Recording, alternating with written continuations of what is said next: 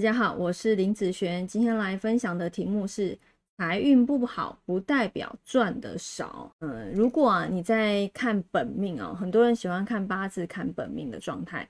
诶，这个八字哦，譬如说假设你判断出来是财运很旺的哦，是很好的，你就会觉得说这个八字这一生哦赚的钱其实蛮多的。那如果啊假设是一个破财型的八字啊，那这个人跟另外一个财运好的八字来比的话，就会觉得啊，这个破财啊，那个财这么好，那这个破财的八字他就赚的少啊。其实你不要以赚多赚少来看财运好不好这样子一个现象。为什么？因为有的时候财运虽然不好，但不代表他赚的少。赚钱这件事情，它是有分很多的时间点的。如果你把握。你该赚钱的时间，好运的时间，赚钱的时间，它就会跳上去了。尤其是什么？尤其是像固定薪资的人，他在平常的时候，好可能是这个薪资，可是呢，当他可能升官加薪，对不对？财运变好的时候，那他的业务业绩变好的时候，诶，他的薪资的水平就会变到这边来。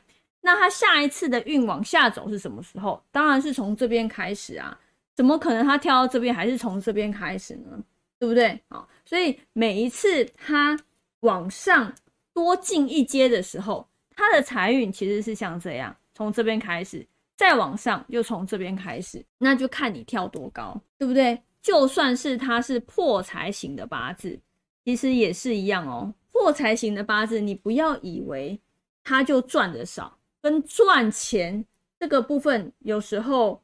呃，是两码子事，因为破财它有时候代表花以及损失的部分。这个时间点你容易花的多，你容易损失的多。如果以前来看，对不对？但是不代表他赚的少。为什么？如果这个人他的能力很强啊，都他的薪水很高，那基本上就算是破财，他可能就是花的凶，损失多而已。但不代表他赚的少啊，对不对？那如果这个人他的能力强，收入的部分啊，比如说他有其他资产的部分，或是其他兼职在帮他赚钱。你基本上就算是破财，他的兼职在帮他赚钱啊，这是他自己能力去以时商来去生财，或是以技术专业来去生财的时候，他的破财不一定他赚的比人家少，可能赚的比他自己之前少，但不一定是比人家少。不要以为就是你的标准是人家的标准，你了解这个意思吗？啊，有的时候可能这个人他说他的收入变少，他觉得他的财运不好。但我跟你讲，他的财运不好跟你的财运不好，其实有时候都是完全不同的，完全不是这么一回事。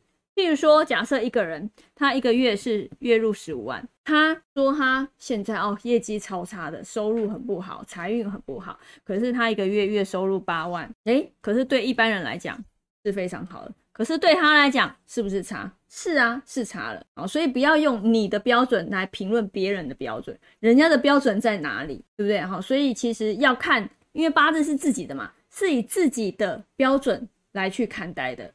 所以他觉得，哦，他的财运不好，基本上可能是一个这样子的落差，但不见得是你的落差。哦，所以人家赚钱的能力能力好。赚钱的能力很强的时候，人家可能爱花钱，人家有本事没有不好啊，人家花在他爽的地方没有不好啊，对不对？哦，所以并不是破财，你看到他破财，你就觉得这个人的收入很少，或者是他赚的少，很多很多都不见得啊，很多都不见得了。那赚钱跟花钱这个是两码子事，所以不要看说一个八字以本命来说是好还是不好。那这样子，你在运程里面再去看的时候，其实会有很大的一个落差哦。好，那以上这个影片就分享给大家以及我的学生，我们下次见喽，拜拜。